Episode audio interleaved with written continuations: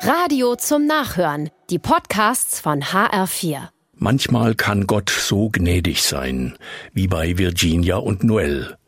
Die leben in den USA und sind seit 73 Jahren verheiratet. Ihr schönstes Geschenk zum Hochzeitstag vor ein paar Tagen war, dass sie an diesem Tag zum zweiten Mal geimpft wurden. Sie fuhren mit ihrem Auto zur Impfstelle und konnten beim Impfen darin sitzen bleiben, so ein Glück. Jetzt können sie wieder tanzen gehen, sagen die beiden jungen Alten. Vielleicht heute, Fastnachtsdienstag.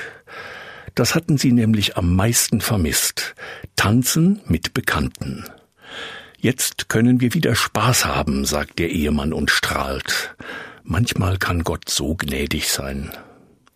Und manchmal nicht, das wissen wir dann strahlt kein Mensch. Dafür laufen viele Tränen die Wangen herunter, obwohl Gott doch versprochen hat, ich will euch tragen, bis ihr grau werdet, ich will tragen und erretten. Das merken wir dann aber nicht. Wie kann Gott nur, fragen Menschen und stehen vor einem Rätsel.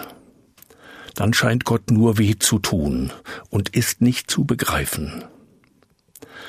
Manches muss unser Glaube einfach aushalten. Gott ist oft ein Rätsel. An manchen Tagen ist so viel Schönheit, an anderen Tagen erschrecken wir.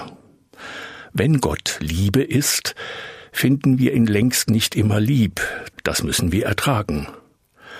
Damit wir in dunklen Zeiten nicht verzweifeln, sollten wir uns vielleicht etwas zu freuen versuchen mit denen, die ihre Gnade kaum fassen können, wie das alte Ehepaar in den USA. Sie tanzen vor Freude und vergessen hoffentlich nicht, wie gut es Gott mit ihnen meint.